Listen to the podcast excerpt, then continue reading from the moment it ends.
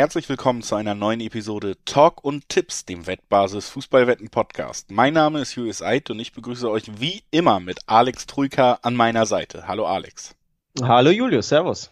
Ja, Alex, äh, wir sind natürlich wieder gut gelaunt, denn wir blicken auf die Königsklasse, auf den größten europäischen Fußballwettbewerb. Die Viertelfinal-Hinspiele in der Champions League sowie auch in der Euroleague stehen an, sind also auch nur noch acht Spiele in beiden Wettbewerben, die, die wir verteilt über Dienstag, Mittwoch und Donnerstag sehen werden. Das bedeutet, wir haben natürlich auch dann genug Zeit, um uns mit allen acht Partien hier kurz auseinanderzusetzen und mal drauf zu schauen, was uns da erwarten könnte. Und das machen wir auch direkt nach ein paar kurzen Hinweisen. Sportwetten sind ab 18, nicht für Minderjährige gedacht und die Angaben, die hier gemacht werden in diesem Podcast, das sind Angaben ohne Gewähr, einfach eben weil sich die Quoten von Wettanbieter zu Wettanbieter noch verändern können nach unserer Aufnahme. Zu guter Letzt, Sportwetten können Spaß, aber auch süchtig machen. Wenn das bei euch der Fall ist, könnt ihr euch an den Support der Wettbasis wenden, sei es per Mail oder per Live-Chat oder ihr guckt mal auf spielen-mit-verantwortung.de vorbei. Auch da gibt es dann erste Hilfsangebote. So, das war die kleine Vorrede. Worum es geht, haben wir auch schon gesagt. Die europäischen Wettbewerbe gehen in die Viertelfinal-Hinspiele. Es wird, äh, ja, die, die Mannschaften, die auf den europäischen Thron wollen, haben es gar nicht mehr so weit, aber natürlich schwere Aufgaben vor sich. Oder nicht so. Werden wir drüber sprechen, wie es aussieht. Beim ersten Spiel tendiere ich zu der Anmoderation. Ja, diese Mannschaft vielleicht nicht so, über die wir jetzt wahrscheinlich hauptsächlich sprechen werden, nämlich der Liverpool FC. Hinspiel in Lissabon, Benfica, der Gegner und damit schon eines der leichteren Lose gezogen, die im Viertelfinale verfügbar waren. Ich glaube, das kann man ohne, dass es despektierlich klingt, so zusammenfassen. Das kann man, glaube ich, schon so zusammenfassen. Und Liverpool fühlt sich ja ganz wohl in Portugal. Es gab immer wieder rauschhafte Feste ähm, gegen Portugiesen, in aller Regel natürlich gegen ähm, den Kontrahenten aus Porto, wo man allein in den letzten vier Jahren, ich glaube, zweimal rauschhafte Fußballfeste feierte und fünf Tore schoss. Also der Trip nach Liss ähm, Lissabon oder nach Portugal grundsätzlich, der könnte, glaube ich, schwerer sein und der könnte auch unbequemer sein für Liverpool. Sie fahren einfach ganz gerne nach Portugal und ich fürchte, so ein bisschen könnte ich mir vorstellen, dass das auch diesmal am Dienstag erneut der Fall sein wird, ohne dass ich jetzt Benfica komplett unterschätzen möchte oder unterstellen möchte, sie werden untergehen, ähnlich wie Porto in den letzten Jahren. Aber Liverpool ist der Favorit, ähm, nicht nur in dem Spiel, sondern grundsätzlich in der, äh, in der Paarung im Viertelfinale. Ja, das äh, muss man auf jeden Fall erstmal vorweg schicken. Trotzdem natürlich auch sagen, gut, am Ende hatten wir mit Benfica eine Mannschaft, die auch in der letzten Runde für mich nicht der große Favorit war. Es ging gegen Ajax und die haben sich ja eigentlich sehr, sehr stark in der Gruppenphase schon präsentiert. Am Ende konnte trotzdem Benfica den Sieg klar machen, lag natürlich auch gerade im Rückspiel an dem Siegtreffer von David Nunez, der unter anderem auch beim großen FC Barcelona mittlerweile so ein bisschen gehandelt wird. Äh, aber äh, das soll eigentlich nur unterstreichen, sie haben auf jeden Fall da einen spannenden jungen Stürmer vorne. So, und äh, der hat schon auch den Sieg besorgt, das Weiterkommen besorgt. Das ist eine Personalie, auf die man durchaus blicken kann. Trotzdem ist es bei diesem Spiel schon so, dass wir den klaren Favoriten mit den Reds haben. Und äh, das unterstreichen sie im Moment natürlich auch in der Liga, wo nicht alles Gala-Form ist. Also wir erwarten hier, wer immer noch im, nur den Klopp-Fußball von 2011 erwartet, wenn eine Klopp-Mannschaft kommt, der wird des Öfteren enttäuscht, aber sie marschieren in der Liga. Ne? Seit Januar haben sie 14 Punkte Rückstand auf Manchester City gut gemacht und das auf Manchester City, was nicht wahnsinnig schlecht spielt, sondern halt manchmal Punkte liegen lässt. Liverpool tut das gar nicht. Neun Siege in Folge. Ähm, absolut also, beeindruckend, ja. Absolut beeindruckend. Neun in Folge, ähm, die letzten vier in der Premier League allesamt zu null. Ja. Auch wenn die, wenn die Darbietung an sich jetzt nicht so berauschend waren, zuletzt gegen Watford ein Pflicht 2-0. Ähm, das habe ich sogar gesehen bei Brighton Hove äh, Albion auch ein Pflicht 2-0 davor, ein 1-0 gegen West Ham auch ein bisschen ja, bieder fast schon, aber sie erfüllen eben ihre Pflicht und was durchaus beeindruckender ist, als dass sie die Spiele grundsätzlich gewinnen, ist die defensive Stabilität. Also sie lassen einfach sehr, sehr wenig anbrennen. Sie spielen sehr oft zu Null. Ich meine sogar in sieben ihrer neun äh, Siege haben sie zu Null gewonnen. Also die letzten vier allesamt am Stück und sieben ihrer letzten neun. Das ist beeindruckend und das ist auch irgendwo erstaunlich. Denn man, ja, schätzt Liverpool eher ein als offensiv äh, rauschhafte Mannschaft, nicht aber als defensiv stabile Mannschaft. Und das sind sie aktuell. Das ist erstaunlich, finde ich. Ja, es ist einfach eine Mannschaft, die in ihren erfolgreichsten Phasen bis jetzt in der Klopp-Ära, nennen wir es mal so, und das ist jetzt tatsächlich auch wieder der Fall. Einfach eine absolute Gewinnermannschaft ist. Es ist eins dieser Teams, die auf den Platz gehen und du bist dir ziemlich sicher, dass sie das Spiel gewinnen werden. Es ist auch ziemlich egal wie, aber sie, sie erledigen den Job, ne? Get the job done, wie auch der Engländer gerne sagt. Also es ist tatsächlich eine Mannschaft, die einfach absoluten Siegeswillen und auch eine Selbstverständlichkeit ausdrückt, die nur absoluten Spitzenteams zuteil wird. Das drückt sich dann eben auch da, darin aus, dass du da äh, einfach auch sehr selbstbewusste Spieler wie, wie Van Dijk, wie Alisson in der Defensive hast, die dann sogar auch mal in Einzelsituationen noch Fehler ausbügeln. Deswegen bleibt man zu null, weil man auch einen sehr guten Torhüter hat, hat man auch am, am Wochenende jetzt wieder gesehen. Ähm, und das, das kommt natürlich alles noch mit rein. Trot, äh, und dann hast du einfach vorne eine gewisse Variabilität auch noch. Ne? Firmino ist wieder fit. Jota ist ein Spieler, der eben auch vielleicht für so ein bisschen diesen Ansatz steht. Der hat nicht 14 spektakuläre Situationen im Spiel, aber immer ein Tor. Also äh, auf Jotas Tore kannst du dich auch komplett verlassen. Dann hast du Diaz geholt, der schon gut reingestartet ist und ähm, konntest am vergangenen Wochenende jetzt sowohl Mané als auch Salah sind nicht über 90 Minuten gegangen, also konnten zumindest ein bisschen die die Länderspielknochen ausruhen wieder. Also da kommt äh, kommt viel zusammen, viel Qualität einziges Manko, was man glaube ich schon ansprechen muss, ist, dass äh, Alexander Arnold halt nicht fit ist. Ja, und ich meine auch Diaz ist nicht fit. Ist nicht dabei. Der Shootingstar der letzten Wochen, ihr Winterneuzugang, ähm, fühlt sich ja auch oder kennt sich ganz gut aus in Portugal. Der kam ja vom FC Porto. Ja. Ähm, weiß jetzt aber gar nicht, ob er in der Hinrunde oder generell auch letztes Jahr gegen Benfica getroffen hat. Das habe ich jetzt nicht nachgeguckt. Aber nichtsdestotrotz die Frage für mich ist, gewinnt Liverpool A und B, und ich kenne deine Antwort eh schon, aber B, das wäre dann die Anschlussfrage, weil ich die Antwort vorhersehe, gewinnt Liverpool zu Null. Also sprich, geht diese von uns genannte Serie weiter, diese zu Null Siegesserie. Ich glaube ja. Ich glaube, dass man sich darauf verlassen kann. Ich glaube auch, dass wir hier wieder nicht ein großes Spektakel sehen, aber am Ende sehe ich hier tatsächlich einen Handicap-Sieg zu null, also ein 2-0, um es so zusammenzufassen zum Beispiel. Selbes Ergebnis, was man auch äh, in der letzten Runde in Mailand mitgenommen hat und ist halt ein sehr, sehr gutes Ausgangsergebnis fürs Rückspiel. Liverpool hat definitiv die Qualität, ist eigentlich auf allen Positionen überlegen, hat auch die Form und wird jetzt, glaube ich, auch einfach, du hast in der Liga aufgrund der Tabellenkonstellation jetzt wieder dieses absurde Wettrennen zwischen City und Liverpool, was eigentlich verlangt, dass du jedes Spiel gewinnst. Du kannst dir keinen einzigen Punktverlust in der Liga leisten.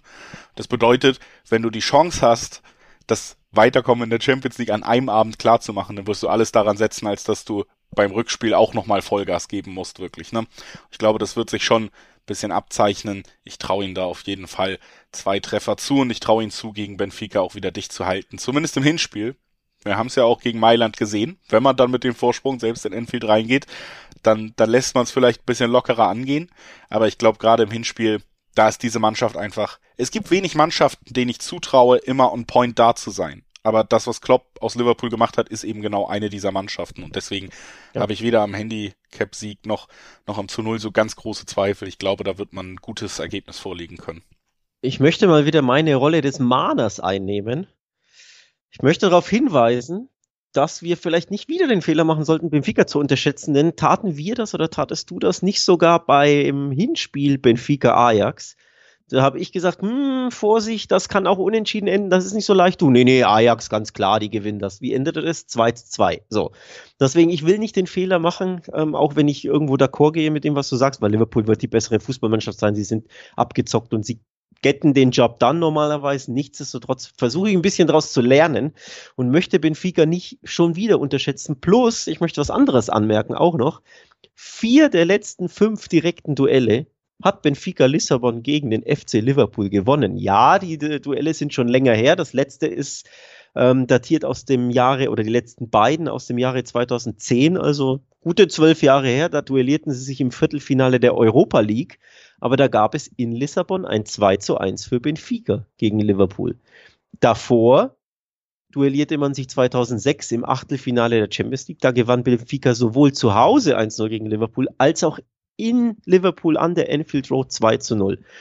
Natürlich ewig her, nichtsdestotrotz direkten Duelle zuletzt sprechen für Benfica. Also Vorsicht, LFC. Vorsicht, aber wie gesagt, ich, ich traue der Mannschaft auch zu, die gebotene Vorsicht, die gebotene Ernsthaftigkeit an den Tag zu legen und dann, dann ist es trotzdem, glaube ich, eine Sache, die man erledigen kann und wird. Aus Liverpool-Sicht, lass uns mal weitergehen zum großen Konkurrenten der Reds der letzten Jahre ja eigentlich schon, Manchester City. Den ist in der Liga gelingt ihnen ja, öfter den Titel zu holen, in der Champions League nicht. Da, da haben die Reds auch unter Klopp und Guardiola im Vergleich die Nase vorne. Da warten sie immer noch drauf und klar ist, sie müssen jetzt wieder einen sehr, sehr schweren Job bestehen. Das haben wir auch im Achtelfinale gesehen, denn sie müssen gegen Atletico Madrid ran. Die spielen selber, auch da haben wir hier schon öfter geredet, wenn wir über sie gesprochen haben, jetzt nicht die beste oder konstanteste Saison, die man je von ihnen gesehen hat. Aber es ist ja trotzdem eine Mannschaft, die, ja, gerade diese K.O.-Spiele von ihrer ganzen Art, auch von der Hitze und, und von, sagen wir mal, das Gewinnen um jeden Preis, auch wenn es nicht schön aussieht. Das hat Atletico eben drin und das ist genau die Einstellung, wenn dir das 1 zu 0 reicht und über die Zeit gebolzt wird, die City durchaus gefährlich werden kann. Ja, das ist ein schweres Matchup für Man City, ja. glaube ich. Und ein durchaus wahrscheinlich schön schweres für Atletico. Also schwer natürlich, weil es vielleicht die beste Fußballmannschaft der Welt aktuell mit Liverpool ist. Ähm, auf die Atletico da trifft schön, aber deswegen, weil sie ihre Underdog-Rolle annehmen können und die liegt ihnen ja wie sonst keinem auf der Welt. Und das mögen sie ja viel mehr als alles andere. Also ich glaube, Atletico fühlt sich sehr viel wohler in diesem Matchup gegen Man City oder gegen Bayern oder von mir aus auch gegen ähm, ja, ein Barcelona, wenn, wenn Barca ne, auf der Höhe der Schaffenskraft ist, als dass sie Spiele gegen Benfica oder Villarreal, wo sie, wo sie der klare Favorit sind und sich unfassbar schwer tun. Also sie sind lieber Außenseiter, sie ja, kontern lieber, sie stehen lieber hinten drin und lassen den Gegner machen und entnerven ihn mit gutem Pressing, mit natürlich auch sehr, sehr guter Defensivarbeit. Also vom Matchup ist das ein super, super interessantes Spiel und für mich tatsächlich deswegen auch von vier Champions League Viertelfinalspielen das interessanteste vorab, auf das ich am, ja, am gespanntesten bin, um ehrlich zu sein. Ja, und es, es könnte halt wirklich wieder dieser eine Punkt sein. Man hat auf City geguckt und ich meine, in der Liga widerlegen sie es ja, da verteilen sie diese Last des Torjägers auf viele Schultern und es funktioniert. Das ist einfach so, obwohl sie auch dieses Mal nicht die beste Offensive stellen. Ähm, äh, das ist, äh, tut Liverpool sogar mit ein bisschen Abstand im direkten Vergleich. Aber was man schon sagen muss, ist gerade bei so einem Spiel gegen Atletico, wo du schon davon ausgehen musst, der Gegner wird alles dafür tun und hat ja auch die Mittel, das Spiel eng zu halten. Du wirst keine also hier Handicap äh, berauschende Spektakel zu tippen, das würde ich mich auf keinen Fall trauen. Und dann haben wir eben doch wieder den Punkt, dass Manchester City diesen einen Goalgetter, die klassische Nummer 9, den haben sie eben nicht, ne? Der dir das 0 zu 0 zum 1 zu 0 in der 90. doch nochmal umwandeln kann. Der ist nicht im Kader. Äh, das wissen sie selber, da waren sie im Sommer auf der Suche, haben Kane nicht bekommen. Sie wollen in diesem Sommer ja eventuell in Dortmund fündig werden zum Beispiel, aber sie haben ihn im Moment nicht und das ist schon auf allerhöchstem Niveau. Wir sprechen so oft gerade wieder über klassische oder nicht klassische, aber wir sprechen so oft wieder über Mittelstürmer im internationalen Fußball seit ein, zwei Jahren. Ne? Also das, das ist schon ein Manko, was auch in diesem Spiel, in diesem Matchup richtig teuer werden könnte. Es könnte teuer werden, vor allem, weil es in der Champions League zuletzt ja in den letzten vier, fünf Jahren unter Pep immer teuer wurde. Je länger der Wettbewerb dauerte, weil Margin of Error, ne, die sind immer geringer und sprich da, dass der eine Abwehrfehler oder der eine verschossene Elfmeter oder die eine vergebene Grandchance, Grüße an Sterling, der mal gegen Lyon, glaube ich, ne, ähm, Freige, Freistehen vergab.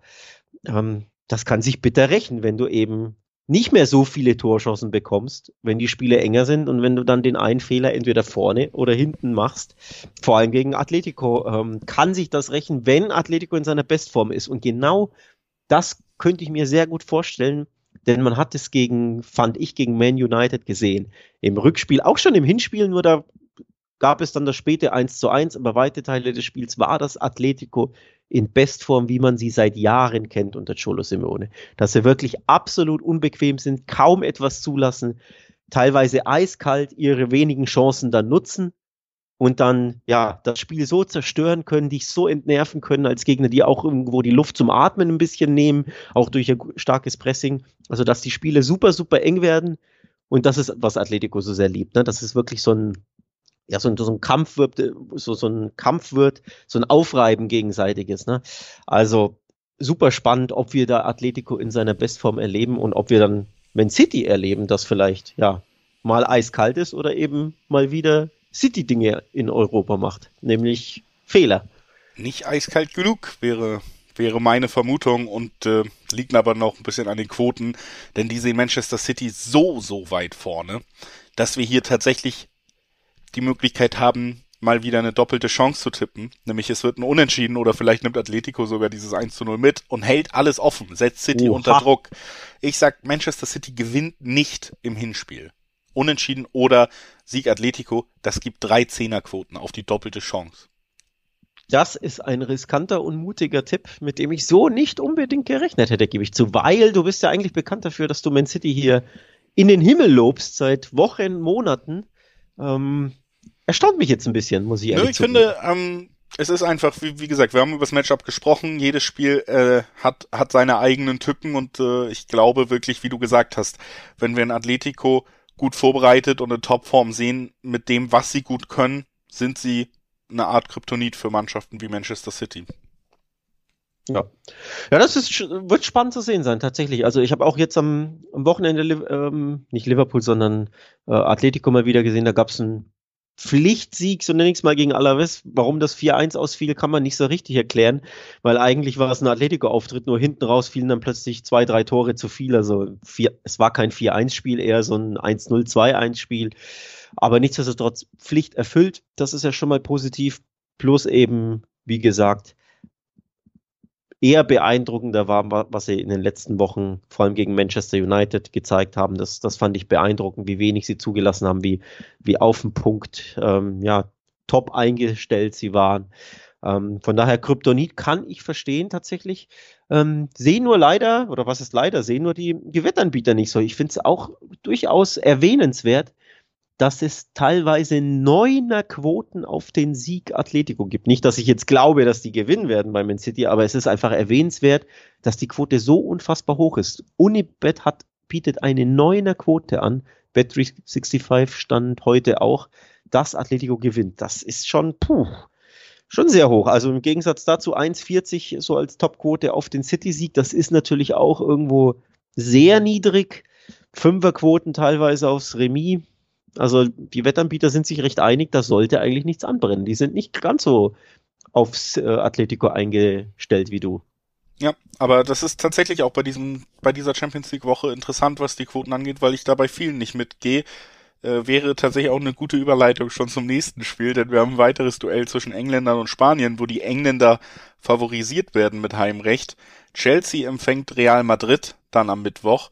Und auch da muss ich sagen, wir haben hier Zweier, zwei Zwanziger Quoten auf, auf äh, Chelsea und äh, über Dreierquoten auf Real Madrid, aber Chelsea ja gerade gar nicht so in guter Form auch, ne? Also das kommt erstmal dazu, die sind jetzt nicht in der besten Verfassung und dann haben wir finde ich jetzt doch in der letzten Runde eindrücklich erlebt, dass das weiterhin äh, die Champions League ein Wettbewerb ist, wo Real Madrid die besten Leistungen zeigen kann. Wenn auch in kurzen Zeitspannen. Ja, denn die reichen meistens im Fußball. Ja, denn gegen PSG, wenn man ehrlich ist, gut waren sie in wahrscheinlich 30 der 180 Minuten in Hin- und Rückspiel und das hat zum Weiterkommen gereicht, ne? Oder ja, also grundsätzlich, ich glaube, Chelsea kann man in diesem Spiel schon als Favoriten betiteln, das zeigen auch die Quoten. Also wenn man nur aufs Weiterkommen guckt, glaube ich, meiner Meinung nach hätte Chelsea die Nase vorn. Da widersprechen sich die, die Wettanbieter so ein bisschen. Das ist recht interessant. Also es gibt bei dem einen, da ist Chelsea ganz knapp vorne, Come On zum Beispiel. Bei Bet365 ist es komplett ausgeglichen, 1,90 zu 1,90. Also das hängt auch von Wettanbieter zu Wettanbieter ab. Für mich ist Chelsea leichter Favorit, weil Champions League-Sieger, ne? Ohne Wenn und Aber und weil ich glaube, dass sie die stabilere Mannschaft sind, so grundsätzlich. Auch mit Blick auf Real Madrid PSG. Ne? Im Hinspiel war, war Real Madrid völlig chancenlos und auch im Rückspiel sah es ja lange nicht gut aus. Also ich glaube, Chelsea ist die stabilere Mannschaft.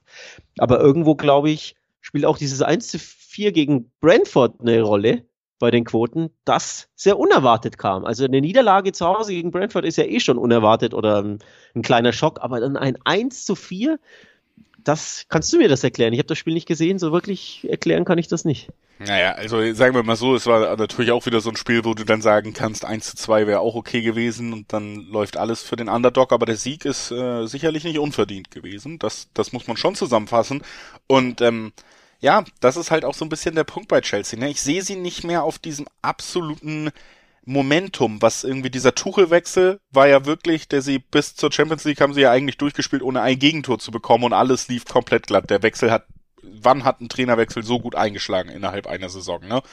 Jetzt hast du erstens wahnsinnig viel Diskussion um den Verein neben dem Platz, auch ein paar äh, Struggle gehabt mit Reisebudgets, die erst freigegeben müssen von der Regierung aufgrund von Sanktionen und sonst was. Dann hast du so ein Ergebnis und dann, und das finde ich halt bei Chelsea auch langsam interessant, du hast natürlich und ähm, alle werden immer sagen, wir sind professionell, aber du hast eigentlich nämlich auch das Prunkstück Abwehr, da hast du nur Spieler, deren Vertrag in zwei Monaten ausläuft. Also die komplette Defensive von Chelsea weiß jetzt schon, die werden sich in wenigen Monaten von diesem Verein verabschieden. Und auch das ist natürlich ähm, irgendwann ein Punkt, der in den Köpfen der Spieler angelangt. So. Und dann hast du auf der anderen Seite in Real Madrid, die nämlich genau das in die Waagschale werfen können, wo ich gerade so leichte Zweifel angemeldet habe bei Chelsea, nämlich diesen unbedingten Siegeswillen im, in der Champions League. Trotzdem wird es an der Stamford Bridge ähm, auch die Art, wie Ancelotti gegen PSG in Paris hat spielen lassen, legt das nahe. Das wird ein zähes Spiel werden. Ich sehe auch da Real nicht unbedingt überhaupt darauf ausgelegt, dass sie hier ähm, auf einen hohen Sieg gehen werden oder so. Die wollen es offen halten bis ins Bernabeu und dann kommen wir jetzt nämlich nochmal auf die Quoten zu sprechen, ähm, was das Weiterkommen angeht. Wenn sie das halbwegs offen halten können bis zum Heimspiel, dann sehe ich Real doch wieder als Favoriten tatsächlich. Ja, abhängig natürlich vom Hinspiel, logischerweise. Ja, aber. Ähm, also im ich, ich sage auch, im, ich könnte mir gut vorstellen, dass Chelsea das Hinspiel gewinnt und Real Madrid das Ding dreht im Bernabeu. Und auch und das die Sache ist ja im Bernabeu reichen ihnen ja erneut 30 gute Minuten oder 20 oder was auch immer. Also hinten raus einfach, ne? Kannst du schießen sie zwei Tore, verlieren jetzt von mir aus das das Hinspiel 1-0. Das würden sie mitnehmen. Auswärtstorregel gibt's ja eh nicht mehr und dann steht's zur 70. noch 0-0 und Bernabeu, zack, zwei Tore, Real Madrid ist weiter. Wären wir überrascht, wären wir nicht, ganz ehrlich. Also das ist etwas, was ich mir auch gut vorstellen kann.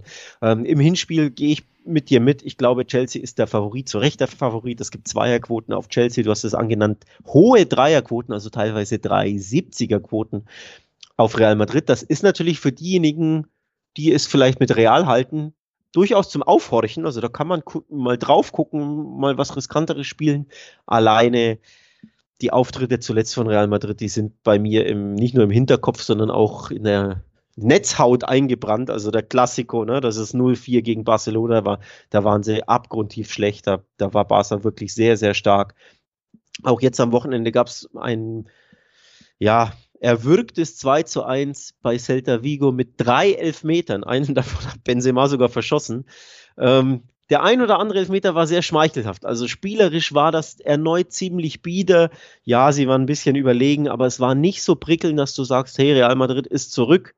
Klar, drei Punkte eingefahren. Sie sind locker und easy Tabellenführer in Spanien. Ähm, das spielt, glaube ich, auch irgendwo eine Rolle, dass du ja sorgenfreier reingehen kannst in diese Champions League Spiele, weil du dir auch Patzer in der Liga erlauben kannst.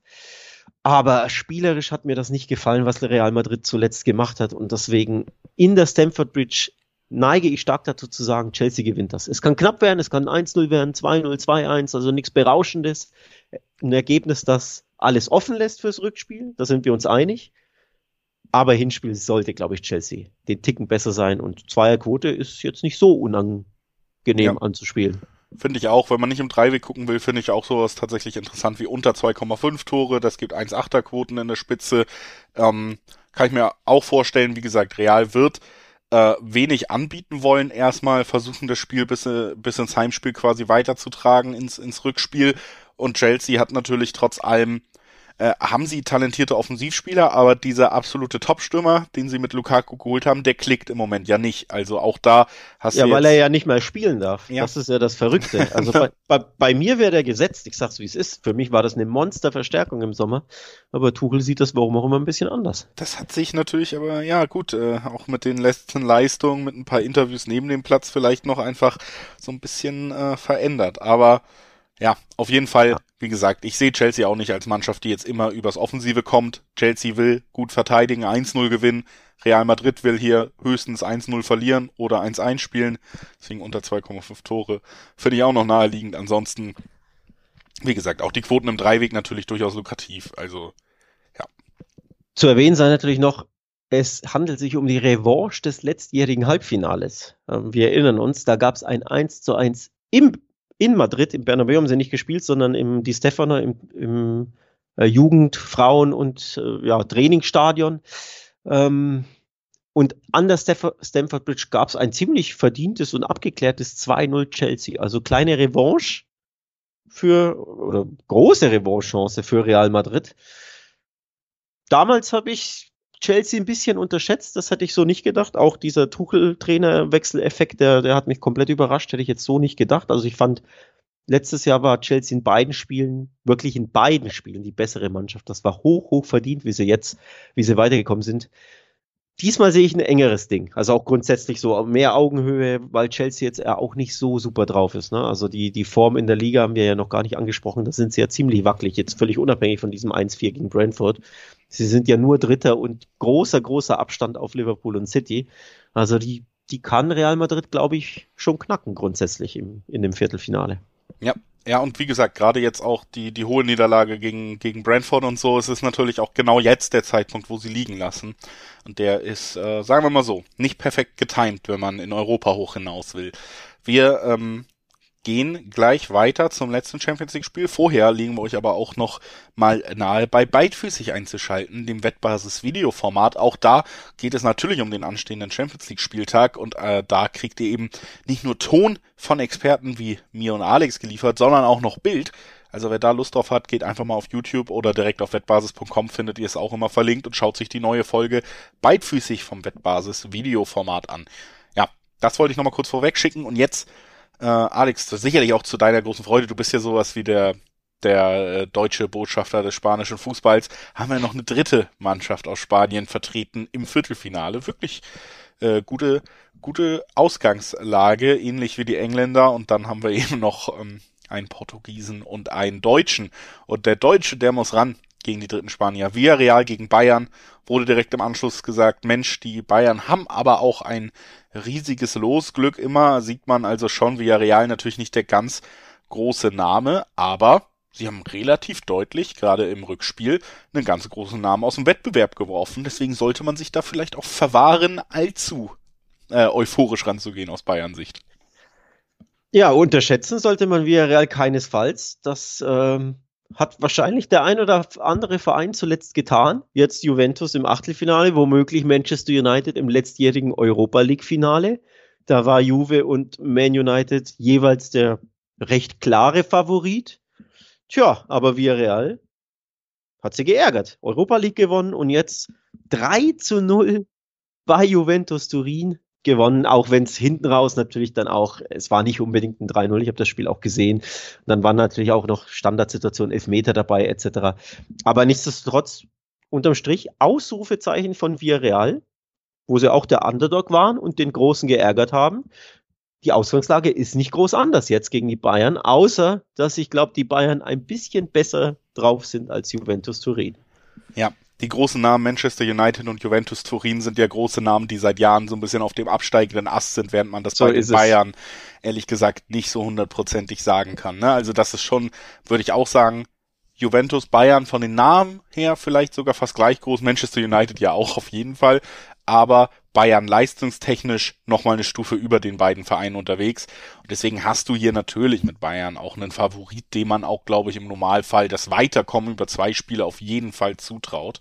Auf der anderen Seite hast du aber natürlich trotzdem äh, Don Emery da an der Seitenlinie, der sich äh, in europäischen Wettbewerben halt sehr gut auskennt. Vor allen Dingen eben super pragmatisch spielen lassen kann, weil er wirklich, manchmal hat man ja einfach das Gefühl, und das hört sich jetzt wirklich an wie eine ganz blöde Floskel, aber es gibt Trainer, die haben mehr als andere, das ist vielleicht auch bei Atletico der Fall, deswegen tendierte ich in die Richtung verinnerlicht, wie, wie K.O.-Spiele funktionieren. Dass am Ende nichts zählt, außer der Spielstand, ne? Und das ist bei Emery sicherlich auch der Fall, deswegen auch sehr erfolgreich. Und ähm, kann mir schon vorstellen, dass sie es irgendwie den Münchnern schwer machen. Es wird tatsächlich an den Bayern liegen, hier gute Leistung zu zeigen. Sie werden es ihnen nicht einfach machen. Sie werden nicht kampflos aufgeben und die Münchner müssen auch mehr zeigen als das, was wir zuletzt in der Liga von ihnen gesehen haben. Ne? Also da finde ich sie seit Wochen nicht auf einem Level überzeugend, wo ich sage, dann, dann ist es ein Selbstläufer jetzt. Nein, Se Selbstläufer, vor allem im Hinspiel jetzt in, in Villarreal wird es, glaube ich, nicht. Villarreal ist heimstark in der Liga. Ich meine, meine viertbeste Heimmannschaft ähm, in Spanien. Also das ist durchaus eine Mannschaft, die super, super gut Fußball spielen kann, vor allem zu Hause keine Mannschaft in La Liga schießt mehr Heimtore als der FC Villarreal. Deswegen, man unterschätzt sie gerne, aber die können schon Fußball spielen. Die sind gut, die können auch sehr gut angreifen. Nur der Name ist halt nicht so groß und deswegen, ja, wenn man über spanischen Fußball spricht, spricht man halt über die anderen drei Großen und Villarreal ist ja nicht mal wirklich die Nummer vier in Spanien, sondern nur eher so Leverkusen-mäßig unterwegs. Werden gern belächelt, aber Bayern sollte die wirklich, vor allem im Hinspiel, keinesfalls unterschätzen. Die, die können einen richtig, richtig wehtun auch.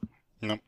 Und der Bayern-Defensive, der kann man auch wehtun. Ne? Auch der das haben wir dieses wehtun. Jahr gesehen. Also Absolut. ich, ich, ich meine, wir werden hier ein Spiel sehen, wo Bayern dominant auftritt, was, was Feldüberlegenheit angeht, was ähm, Ballbesitz angeht. Sie haben mit äh, Lewandowski den vielleicht besten Stürmer, der für Tore sorgen kann. Sie haben da sicherlich genug Qualität auch Coman ja mal wieder ein sehr schönes Tor erzielt. Der ist ja auch spätestens seit seinem Siegtreffer in der Champions League nochmal irgendwie gewachsen. Ähm, also, da, da gibt schon genug Qualität. Trotzdem sehe ich äh, da immer diese große Schwäche, dass wenn du es nicht schaffst, weit genug vorzulegen aus Bayern Sicht, dann kann immer dieser eine Ausrutscher kommen und du liegst auf einmal zurück, ne? Und dann, dann wird es ein ganz anderes Spiel, wenn du dich da wirklich durchbeißen musst, durch elf Mann, denen alles egal ist, außer dass der Ball nicht ins Tor geht. Also, es ist schon ein Spiel, wo Bayern sehr, sehr vorsichtig sein muss. Trotz allem, ja, auch wenn, wenn in der Liga nicht immer überzeugend, gehe ich irgendwie davon aus, dass vielleicht auch die Champions League Hymne noch mal ein bisschen was verändert für die Bayern und wir doch noch einen seriöseren Auftritt sehen als in den letzten Wochen. Liga ja eigentlich entschieden, sobald sie losgeht. Champions League halt nicht, ne? Und deswegen, ja, irgendwie, ich, ich kann nicht umher, trotzdem hier den, den Favoritentipp anzusprechen. Ein Sechserquoten im Dreiweg finde ich tatsächlich auch ähm, durchaus im Rahmen, weil wir haben jetzt Spiele, wo irgendwie Manchester City gegen Atletico, da hat Manchester City eine niedrigere Quote als jetzt Bayern gegen Villarreal. Das im Vergleich mutet schon komisch an. Kann man, denke ich, mindestens mal ansprechen. Ansonsten finde ich aber durchaus auch beide Teams treffen, äh, kann man mal erwähnen. Da sind die 1,6er, 1,7er Quoten also ähnlich wahrscheinlich wie der Bayern-Sieg, dass der nicht zu Null ausgeht. Das kann man natürlich auch kombinieren. Ich habe tatsächlich auch auf, auf beide Treffen geblickt. Ein ähm, bisschen Sorgen macht mir bei Villarreal, Stichwort aus spanischer Sicht mal das Ganze betrachten, die, die aktuelle Form. Sie haben drei der letzten vier Spiele in Spanien verloren und in keinem diese, bei diesen drei Niederlagen überhaupt ein Tor geschossen. Und viel schlimmer, gegen wen haben sie verloren? Gegen lauter Kellerkinder beziehungsweise Osasuna, ja, absolut ein Mittelmaß. Also es gab die Niederlagen, Niederlagen jetzt zuletzt am Wochenende gegen Levante, eigentlich mit abgeschlagenem, dem letztplatzierten Team. 0 zu 2, also Generalprobe, komplett in den Sand gesetzt. Davor gegen Cadiz, dem drittletzten 0 zu 1 verloren, auch auswärts. Und bei Osasuna 0 zu 1 verloren. Also drei Auswärtsspiele, dreimal kein Tor, dreimal eine Pleite. Das ist besorgniserregend. Ähm, die Konstanz fehlt bei Villarreal grundsätzlich über die gesamte Saison. Also sie haben immer wieder Phasen, wo sie wirklich tollen, tollen Fußball spielen, wo sie teilweise Spiele 4-0, 4-1, 5-0 gewinnen. Das gab es schon zwei, drei, vier, fünf Mal in der Saison, dass sie wirklich vier oder mehr Tore schießen. Aber es gibt auch immer wieder Spiele, wo sie, ja, vor allem gegen kleinere Mannschaften sich warum auch immer schwer tun. Also die Konstanz fehlt ihnen ein bisschen. Das ist natürlich die Frage, haben sie gegen Levante schon komplett an die Bayern gedacht oder nicht? Schwer zu sagen. Aber das macht schon ein bisschen Sorge, die Bayern sind ein anderes Kaliber natürlich als die Cardis und Levantes dieser Welt. Und deswegen, hm, kann das schon auch schiefgehen für Viral. Also zu stark möchte ich sie jetzt auch nicht reden, weil sie ein bisschen eine Wundertüte sind und weil sie nicht konstant genug sind. Und wenn die Bayern ja eins sind, dann ja eben konstant. Du brauchst vor allen Dingen ja auch in, in der Champions League gerade gegen solche Gegner dieses obersten Kalibers wie die Bayern die hundertprozentige Überzeugung. Und da bin ich wirklich auch gespannt, ob Emery das eben auch in der Champions League schafft, seinem Team das klarzumachen. Es ist ja nochmal was anderes in der Euroleague zu sagen, ey Leute, wenn wir uns hier irgendwie ins Finale vorkämpfen können gegen äh, gegen die über, über Rangers, über Benfica, über sonst wen, dann, dann haben wir eine Chance auf den Titel. Aber ist schon auch die Frage, inwieweit kriegst du die Überzeugung vermittelt, wenn du sagst, über Bayern, über Liverpool und dann spielen wir im Finale irgendwie äh, City, weißt du? Also da, da bin ich auch nochmal gespannt, ob sie da wirklich, wirklich dieselbe hundertprozentige Überzeugung in sich tragen können, die es braucht. Also ähm, auch noch so ein kleiner weiterer Punkt, der hier für mich in Richtung Favoritensieg geht, aber ich habe ja eh schon meine Tipps abgegeben. Ja, Favoriten, sie kann ich verstehen, weil die Form nicht gut ist von Viral. Grundsätzlich zu Hause, dadurch, dass sie torgefährlich sind, dass sie heimstark sind und vor allem, weil sie spielerisch auch einiges drauf haben. Ähm, sie haben grundsätzlich alles im Petto, die können sich auch 20 Minuten am Stück hinten reinstellen und kaum über die Mittellinie kommen, können aber auch super umschalten und können auch gut Fußball spielen. Also es ist schon das Gesamtpaket, nur ist es halt unstetig. Vor allem in jedem Spiel und auch von Spiel zu Spiel. Aber ein Tor werden sie, glaube ich, auf jeden Fall zu Hause erzielen. Die Bayern sind auch hinten anfällig. Ähm, deswegen mein Tipp tatsächlich auch beide treffen. Ähm, interessant fände ich auch die, die Kombi zu sagen, Bayern gewinnt und Villarreal trifft. Ja. Weil die Bayern einfach grundsätzlich die bessere Fußballmannschaft sein können. Aber wenn es unentschieden ausgeht, wären wir, glaube ich, auch nicht überrascht. Wir, wir erinnern uns ja beide auch an, ja nicht nur an Villarreal gegen Juve, das ging ja unentschieden aus, sondern vor allem an, La äh, Salzburg gegen Bayern haben die Bayern ja auch nur unentschieden gespielt, gespielt äh, auswärts gegen einen sehr bissigen Gegner, sehr laufstarken Gegner, sehr ja schwer zu greifenden Gegner und das kann Villarreal schon auch alles sein. Deswegen ein 1 zu 1 würde mich nicht überraschen. Die Bayern sollten aber die bessere Fußballmannschaft sein. Deswegen enthalte ich mich im Dreiweg ein bisschen und sag beide treffen. Ja, auch das war ja bei, bei mir mit drin, kann ich absolut nachvollziehen. Jetzt müssen wir den großen Bruch machen und der ist tatsächlich gewaltig. Fast äh, habe ich, sind wir auch ein bisschen selber schuld. Alle Euroleague-Spiele sind natürlich am Donnerstag, wir hätten es anders legen können, aber ich mache jetzt den gewaltigen Bruch in unserer Podcast-Chronologie von Atletico Madrid, Liverpool City und Bayern und Real Madrid. Springen wir zum ersten Euroleague-Duell Braga gegen die Rangers. Ähm, das klingt nicht mehr ganz so aber da muss man auch fairerweise sagen, es ist schon das, ähm, das am wenigsten namhafte Duell auf den ersten Blick. Die Euroleague hat auch was zu bieten, ne? Also das sagen wir jetzt schon mal. Da sind ein paar Partien, die sind deutlich attraktiver als das jetzt noch. Trotzdem sprechen wir natürlich über alle vier. Und da äh, gehört dann natürlich auch der Blick auf dieses Spiel dazu und das erledigen wir jetzt. Es ist das Duell in Portugal, Braga, nicht zu verwechseln mit Praga, also wird in Portugal nicht in Tschechien stattfinden. Habe ich manchmal Probleme mit. ähm, deswegen der Tipp für alle, für alle Zuhörer, die vielleicht ähnliche Gedanken manchmal haben wie ich. Ähm, und äh, wir sehen hier bei den Quoten direkt, es ist äh, zumindest in Portugal für die, für die Buchmacher ein relativ ausgeglichenes Matchup. Wir haben zwei Sechser-Quoten im Schnitt auf Braga und zwei Achter auf die Rangers, die zu Gast sind. Also da siehst du schon, das sollte ein Duell auf Augenhöhe werden.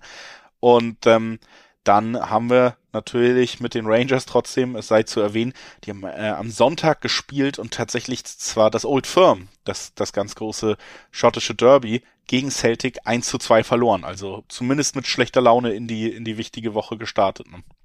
Absolut. Ähm, die Generalprobe in den Sand gesetzt, die große, das vielleicht wahrscheinlich sogar wichtigere Spiel aus ihrer Sicht. Ähm, ja, kein guter Start. Bei Braga wird es, glaube ich, auch schön unbequem im Felsenstadion da. Braga ist zu Hause auch nicht ohne. Sich jetzt auch wieder, wieder durchgesetzt in der Runde zuvor. Vielleicht für den einen oder anderen ein bisschen überraschend ins Viertelfinale vorgestoßen. Ähm, das wird ein knackiges Duell, glaube ich. Also ich kann absolut verstehen oder ich gehe mal mit mit den Quoten. Ich fange mal damit an. Die sind ja fast komplett ausgeglichen. 2,60 im Schnitt gibt es auf Braga, auf den Braga-Sieg. 2,80 auf die Rangers. Ich glaube, das ist, das unterschreibe ich so. Ja, und Braga, wie gesagt, da ist die Generalprobe ja auch gelungen. Ne? 3-2 gegen Benfica gewonnen über die haben wir auch schon gesprochen. Die sind sogar ein in der Champions League aktiv. Ein kleines Ausrufezeichen gab es da. Definitiv. Also ähm, eine Mannschaft, die nicht zu unterschätzen ist. Am Ende, ja, spielt hier auch, denke ich, dann tatsächlich bei Mannschaften, die gleichwertig unterwegs sind, vielleicht so ein bisschen die aktuelle Form. Wie gesagt, letztes Spiel, wichtiges Spiel ging an Prager, ging aber gegen die Rangers. Und ähm, dann Heimrecht jetzt hier auch in Portugal. Hexenkessel ist ein Land, wo man eigentlich immer sehr stimmungsvolle Stadien erwarten kann. Ich ähm, sehe da dann schon, wenn es überhaupt in eine Richtung kippen sollte, tatsächlich eher, dass es in Richtung Portugiesen kippen sollte. Andererseits kommt die Rangers natürlich auch äh, mittlerweile als Dortmund-Besieger hier mit. Ne? Sollte man aus deutscher Sicht natürlich in keinem Fall unterschätzen. Da hat man ja auch gesehen, dass sie gerade auf den Flügeln äh, einfach sehr viel schnelle Spieler haben, dass sie da auch drauf setzen. Und das ist natürlich äh, ein Element im modernen Fußball, was jedem gefährlich werden kann. Also ich erinnere mich, Braga hat im Hinspiel im Achtelfinale äh, Monaco zu Hause 2 zu 0 geschlagen. Das war für mich auch ein Ergebnis, das ich so nicht auf dem Schirm hatte. Für mich war da Monaco schon der, der Favorit grundsätzlich. Und klar, in, in einem Heimspiel, mein Gott, dann endet es unentschieden, aber dass da Monaco 0 zu 2 verliert und auch das, äh, das Rückspiel zu Hause nicht mal gewinnen kann, das ging ja 1-1 aus und da führte Braga auch. Das war für, für mich, waren das schon zwei Ausrufezeichen. Und deswegen neige ich einfach mal stark dazu zu sagen, Braga spielt wieder zu Hause, also gibt es mal wieder einen Heimsieg gegen Rangers, die ja, Old Firm-mäßig angeschlagen sind. Die 260er äh, die lächeln mich auch ein bisschen an, um ehrlich zu sein. Klar, das ist natürlich in diesem Matchup, äh, ist alles ein riskanter Tipp, machen wir uns nichts vor. Da ist alles möglich. Das ist ein Duell oder grundsätzlich, glaube ich, ein Matchup schon mehr oder weniger auf Augenhöhe. Da kann jeder weiterkommen, da kann alles passieren in jedem Spiel. Aber 260 auf dem Prager Heimsieg, das bin ich ehrlich, das nehme ich mit. Ja, schließe ich mich einfach vorbehaltlos an und sage, kurz und schmerzlos. Kann ich sehr gut nachvollziehen. Am Ende ist es für mich auch der wahrscheinlichste Ausgang. Und äh, damit kommen wir direkt zu einem deutlich attraktiveren Spiel. Zwei Mannschaften, die ordentlich Offensivpower mitbringen. Erste deutsche Beteiligung, auch äh, wenn in Deutschland es sicherlich 438 Vereine gibt, die mehr unterstützt werden. Es ist äh, RB Leipzig. Die müssen gegen Atalanta ran und haben, ja, gestern Abend im Spitzenspiel der Bundesliga bewiesen, dass es äh, wenig Vereine gibt in der Bundesliga im Moment, die besser sind als sie. Und vor allen Dingen, ja, dass es Mannschaften gibt, die deutlich schlechter sind. Vor allem haben sie ein Ausrufezeichen gesetzt. Ohne Wenn und Aber, da ein, ein rausgehauen im pickepackevollen Signal Iduna Park. 80.000 Leute wohnten einem 4 zu 1 Sieg beim BVB bei. Das war ein Ausrufezeichen und ich denke, diesen Schwung äh, wird Leipzig auch in die Euro Europa League mitnehmen. Ähm, deswegen für mich ganz klar, Leipzig ist hier der Favorit. Da äh, will ich äh, zumindest in Teilen gegenhalten. Also Atalanta für mich äh, ja, ich meine, man kann jetzt immer quasi alles Generelle haben wir natürlich auch schon in diesen anderen Euro Europa League Podcast von uns gesagt, äh, sage ich natürlich sowieso ans Herz gelegt. Wir haben ja auch am Anfang der Saison so Vorschau Podcast gemacht. Wer da nochmal gucken will, äh, was gilt da noch, wie haben sie es vorhergesehen, der kann sich natürlich auch mal durchs Podcast-Archiv wählen. Vieles hat doch noch irgendwie eine gewisse Berechtigung, mal nachgehört zu werden, auch wenn es teils äh, eben doch auch recht äh, ja, zeitpunktuell abrufbar ist. Auf jeden Fall ist es so, dass ähm, Atalanta natürlich auch wahnsinnig schön Offensivfußball spielen kann, wahnsinnig gut umschalten kann. Und ähm, so ein bisschen einfach die Frage jetzt in diesem Spiel, wie Leipzig gerade jetzt zu Hause dann eben damit umgeht, dass sie nicht nur auf diese Umschaltmomente setzen können, sondern dass sie wahrscheinlich eher mehr den Ball haben werden als gegen Dortmund zum Beispiel. Und sie werden aufpassen müssen, dass sie den Ball nicht verlieren. Das ist schon ein anderes Spiel und eines, was schnell zu einem Spiel mit Feuer werden kann. Aber du hast schon recht, sie sind, wenn man ehrlich ist, unter Tedesco jetzt in diesem Jahr die beste deutsche Mannschaft. Auch Bayern sammelt nicht so viele Punkte wie Leipzig. Auch spielerisch überzeugen sie. Sie haben Spieler in Topform. Dani Olmo unterstreicht das, indem er das Ding aus 30 Metern an die Unterkante der Latte und dann ins Tor schießt. Ähm, Konku unterstreicht das in jedem Spiel mit seinen äh, Scorerpunkten, die ja, glaube ich, alle 30 Minuten im Moment passieren. Also, du hast da schon eine sehr, sehr starke Mannschaft, die eben auch in sehr toller Form ist. Das kommt auch noch dazu. Die jetzt auch das Heimspiel hat, die sehr, sehr breite Brust haben wird. Und die ja sogar freilosmäßig ein bisschen länger unter der Woche Pause haben durften. Die, die hatten ja ähm, im Achtelfinale musste Leipzig ja gar nicht antreten, um weiterzukommen. Ne? Also das sind alles Punkte. Am Ende hört man es raus. Wenn man die alle zusammenzählt, dann dann ist es so, dass Leipzig hier Favorit ist, auch wenn Atalanta eine sehr gute Fußballmannschaft ist. Eben, ähm, Favoritenrolle ist, glaube ich, schon recht klar. Auch bei den Buchmachern gibt's aufs Weiterkommen von Atalanta beispielsweise Zweierquoten. Also ne, grundsätzlich Weiterkommen in dem Viertelfinale, ähm, sprich dann 1,60 teilweise äh, plus minus auf Leipzig. Also ich glaube, die Favoritenrolle schlägt schon für Leipzig aus. Das ist auch angemessen, natürlich auch konditioniert durch dieses 4 zu 1 ähm, in Dortmund, wenn sie da unentschieden spielen oder verlieren. Klar kann sich das ein bisschen noch anders ähm, oder passt sich das ein bisschen an. Die Quoten aktuell fallen natürlich auf Leipzig, klar, auch da aufgrund dieses 4 zu 1. Also Stand jetzt gibt es so 1,90er Quoten, bisschen höher, teilweise noch 1,95 auf den Leipzig. Heimsieg, ich könnte mir vorstellen, je näher der Donnerstag kommt, desto niedriger sind diese Quoten oder werden diese Quoten sein. Also es kann sich lohnen, wenn man äh, auf den Leipzig-Sieg spekuliert oder wenn man davon ausgeht, dass man recht frühzeitig diesen tippt. Denn die Quoten, glaube ich, werden nicht allzu lange so bei 1,90 bleiben. Ich kann mir vorstellen, dass das weiter runtergeht. Unterm Strich, Heimspiel sollte Leipzig gewinnen, oder? Ja, gehe ich mit. Ich sehe sie auch einfach den Schritt gefestigter unter Tedesco als im Vergleich Leverkusen. Die hat Atalanta Hin- und Rückspiel im Achtelfinale besiegt. Da sehe ich Leipzig dieses eine Level Level höher und deswegen glaube ich, sie können im Hinspiel auf jeden Fall vorlegen. Was dann im Rückspiel in Italien passiert, könnte ja da hast du dann natürlich immer noch mal, wenn du wirklich dieses wirkliche K.O.-Spiel-Feeling hast, es ist nur noch das eine Spiel, dann ähm, bleibt abzuwarten, inwieweit man da diesem absoluten Offensivfeuerwerk Atalanta gegenüber bestehen kann. Aber Tedesco hat wirklich ja auch bei Leipzig eine sehr gute Mannschaft geschaffen, jetzt die auch eine Balance hat, ne? Also es funktioniert in allen Mannschaftsbereichen. Deswegen sind sie erfolgreich. Ich sehe sie weder so zusammenbrechen noch ins Messer laufen, wie es Leverkusen dann doch gerne mal tut. Da sind sie eben jetzt unter Tedesco reifer und ich sehe sie offensiv sogar noch einen Ticken stärker als die sowieso schon starken Leverkusener. Deswegen, auch wenn wir da diese Maßstäbe ansetzen, bei, bei der Quote im Dreiweg, die ja auch durchaus lukrativ ist, äh, gehe ich mit und glaube auch, hier kann der deutsche Vertreter vorliegen. Äh, und äh, ja, haben dann eigentlich schon wieder die gute Überleitung zum nächsten Spiel. Denn auch da ist die Frage, kann der deutsche Vertreter vorlegen? Und das dürfte ungleich schwerer werden, wenn Frankfurt den großen FC Barcelona empfängt. Und äh, dieser FC Barcelona, der wird in letzter Zeit ja auch wieder ein wenig mehr dem Namen gerecht. Äh, die Ergebnisse und auch die Spielweise machen deutlich mehr Spaß. In der Tabelle ist man mittlerweile auf Platz zwei vorgerückt und am Sonntag konnte man tatsächlich auch Sevilla, einen schweren Gegner, besiegen. Das heißt, äh, ja, nach dem ersten richtigen Ausrufezeichen sowieso, das war, glaube ich, äh, der, der deutliche Klassikosieg, läuft es für Barca weiter ganz gut. Und auf der anderen Seite die SG hast, die die in der Bundesliga eher Richtung Mittelfeld als Richtung erneute Europaqualifikation zusteuert. Auch am vergangenen Wochenende konnten wir ein 0 zu 0 gegen den Tabellen 18. aus Fürth sehen. Es dürfte sicherlich jetzt keine wahnsinnig großen Euphorien geschürt haben, was das Spielerische angeht, aber das sollte man nicht unterschätzen. Es ist das Spiel in Frankfurt und die Euphorie auf den Rängen wird trotzdem da sein.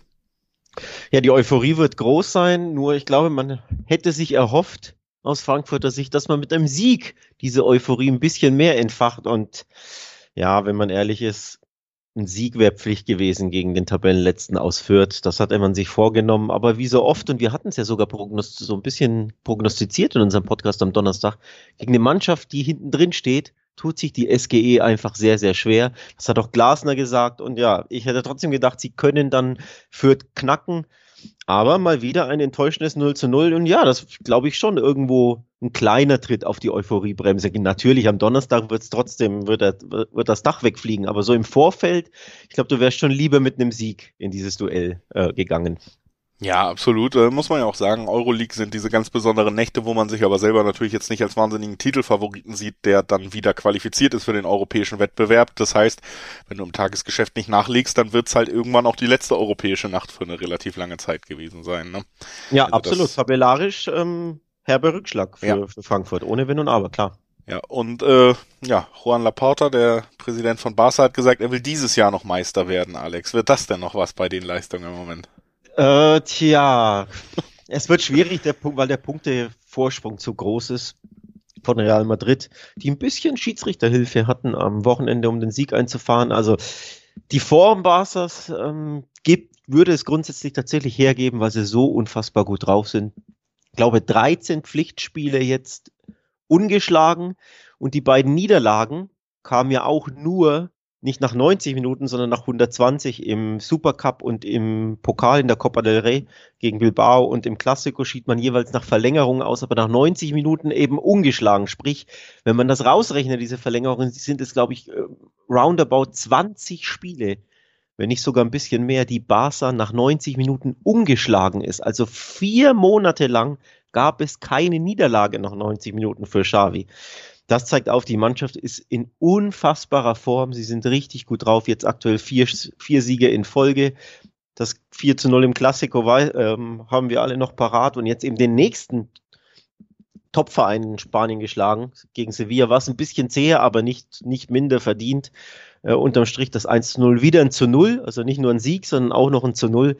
Also es spricht schon wirklich viel für Barca grundsätzlich. Ähm, nur mit der Meisterschaft, wie gesagt, punktemäßig ist Real Madrid ein bisschen zu weit weg. Ja, also am Ende haben wir hier ein ganz, denke ich, doch klares, äh, klares Aufeinandertreffen zwischen Mannschaften, die dann doch auf anderen Levels unterwegs sind. Anfang ja, der Saison ja. wäre es anders, Anfang der Saison wäre es sicherlich noch anders gewesen, aber Barca hat ja erstens im Winter auch ganz gut agiert, ne, mit Aubameyang, mit Torres, äh, dann äh, einige Spieler, die sowieso schon da waren, nochmal deutlich besser in Form wieder Und äh, auch das System, das bei Barca ja sowieso vielleicht noch mehr in der, unter Beobachtung steht als bei anderen Vereinen, das greift wieder. Das sind natürlich alles schlechte Voraussetzungen. Die große Frage, die man sich stellen muss aus deutscher und aus Frankfurter Sicht, ist halt, ob man hier bei diesem Heimspiel es doch irgendwie schaffen kann, eine Atmosphäre und eine, ein so hitziges Spiel zu kreieren, dass natürlich auch die Kontrolle, die zu äh, Xavis Spielidee gehört, dass die so ein bisschen verloren geht. Ob man es schafft, hier ein wirklich eine einzigartige Nacht zu kreieren, in der eben diese Qualitätsunterschiede nicht so wichtig sind, sondern andere Faktoren. Ne? Und ähm, man muss sagen, die jüngere Vergangenheit hat gezeigt, dass wenn das ein Stadion schaffen kann, das Frankfurter Waldstadion sicherlich dazugehört. Deswegen ist das, glaube ich, wirklich die große Frage, die auch so ein bisschen für jeden der sagt, Mensch, ich traue Frankfurt diese magische Nacht zu, gibt's natürlich tolle Quoten. Ne? Selbst die doppelte Chance lohnt sich, aber auch äh, im Dreiweg sowohl das Unentschieden mit 420er Quoten als auch der Sieg mit Frankfurt für 470 natürlich hoch dotiert. Logischerweise, weil, das hört man bei mir auch raus, ich mag doch nicht so recht an Glauben. Ja, du, im, in Frankfurt gab es in den letzten Jahren magische europäische Nächte grundsätzlich. Also das Stadion, die Mannschaft, die können das. Nur ich fürchte, der Gegner ist diesmal wirklich noch mal eine Stufe stärker als all die guten Gegner vor zwei Jahren in der in Europa. Plus die Mannschaft ist einfach schwächer. Ähm, die Qualität fehlt mir ein bisschen bei der Eintracht. Ähm, ich muss ehrlich zugeben, so jetzt Woche für Woche wäre jetzt zu hart, aber sie enttäuschen doch häufiger, als dass sie nicht enttäuschen in der Bundesliga, finde ich persönlich. Also da würde ich mir grundsätzlich ähm, ja, hätte ich mir mehr erhofft. Also nicht nur gegen, gegen Fürth, sondern wie gesagt gegen Bielefeld, gegen Augsburg. Sie haben wirklich viele Spiele einfach, ähm, ja, und unterm Strich glaube ich schon enttäuscht. Und das ist so die Problematik. Ich würde es grundsätzlich ähm, ja, Mannschaft, Verein und dem Stadion, den Fans zutrauen, aber ich fürchte, die Qualität ist nicht da und Qualität hat eben der Gegner ohne Ende. Deswegen ähm, glaube ich, aus deutscher Sicht wird das eher keine magische Nacht, wobei man ja sagen muss, so ein bisschen könnte Frankfurt ähm, auf Galatasaray blicken.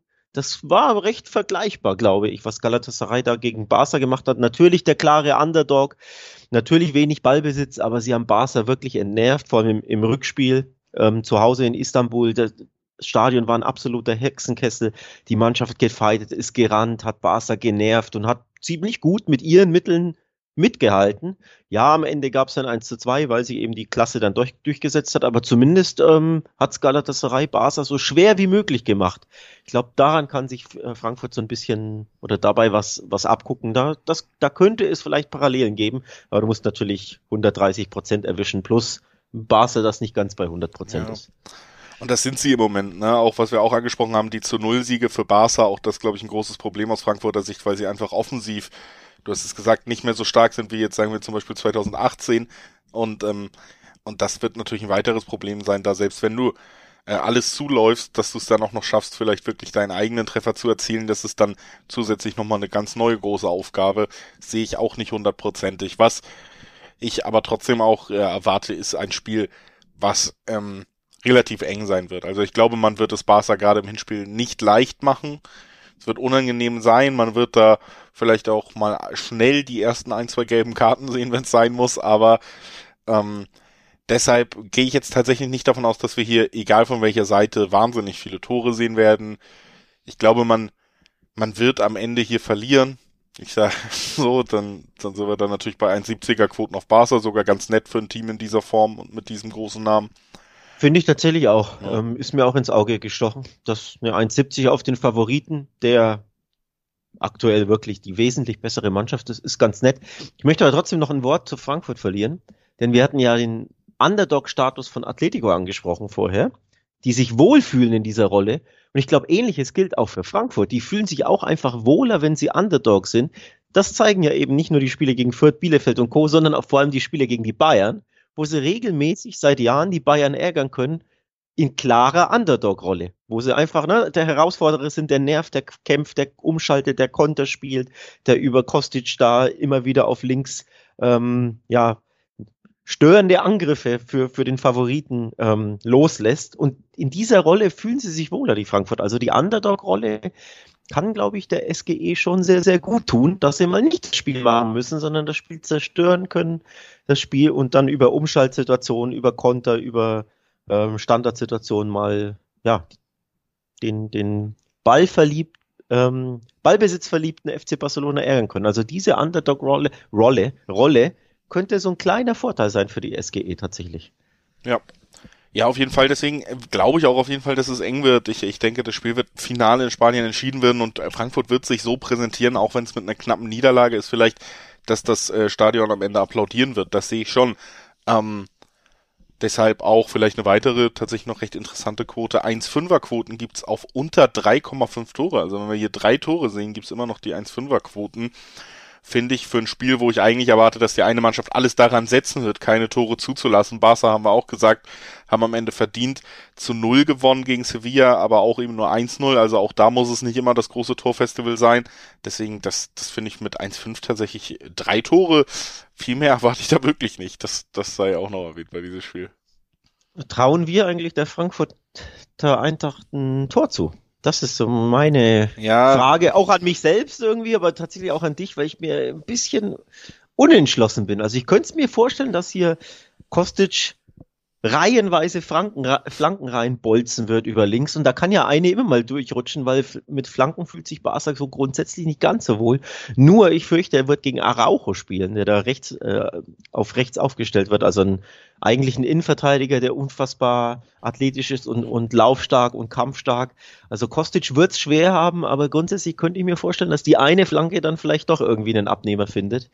Ähm, Weiß ich nicht, wie du das siehst. Also das Stadion und die Fans hätten es natürlich verdient zumindest. Ja, aber wie gesagt, ich sehe da schon Schwierigkeiten, weil ich finde, wie gesagt, Frankfurt hat jetzt da vorne ein bisschen weniger Qualität als in den letzten berauschenderen Jahren. Hat äh, Silva aus dem letzten Jahr abgegeben. Davor hatten wir ja auch Alea, Jovic, Rebic, wir kennen's. Ähm, also da äh, fehlt mir so die Durchschlagskraft so ein bisschen mehr. Deswegen könnte ich mir eher vorstellen, dass man sich tatsächlich sehr aufs Verteidigen verlegen wird. Und wenn dann wirklich ein Treffer fällt, dass dann wirklich eher vielleicht so Hinteregger nach einer Ecke oder so sein mhm. könnte. Das kannst du nie ausschließen, aber ich sehe, ich, ich gehe da auch tatsächlich eher in die Richtung, dass man sagen könnte, beide Teams treffen. Nein, wäre so ein 60-40 Ausschlag bei mir. Äh, aber das also, ist mir zu, mir zu wenig, deswegen halte ich mich auch davon fern. Wenn Frankfurt gewinnt, äh, trifft, Barca aber gewinnt, gibt's schöne Dreierquoten beim einen oder anderen Wettanbieter. Das, das ist so der Hauptgrund für meine Nachfrage, weil dieser Tipp sehr lukrativ ist. Barcelona gewinnt, aber Frankfurt trifft. Oder Barcelona gewinnt und beide treffen. Ist einfach eine, eine interessante Sache, kann man sich ja mal angucken. Äh, aber ich glaube, wir sind uns einig, normalerweise sollte sich der Favorit da da schon durchsetzen. Wobei, wie gesagt, dem, der Mannschaft mit diesen Fans im Rücken, mit vollem Stadion, mit dem Hexenkessel Waldstadion, denen ist schon, schon was zuzutrauen, würde ich sagen. Und auf jeden Fall, glaube ich, freuen wir uns enorm auf dieses Spiel. Absolut. Und deswegen hat es hier auch die verdient große Bühne bekommen. Jetzt äh, kommen wir nochmal schnell zum letzten Spiel. Ich denke, da werden wir weniger ausführlich drüber sprechen, einfach weil es auch nicht die Attraktivität, auch nicht aus deutscher Sicht unbedingt mitbringt.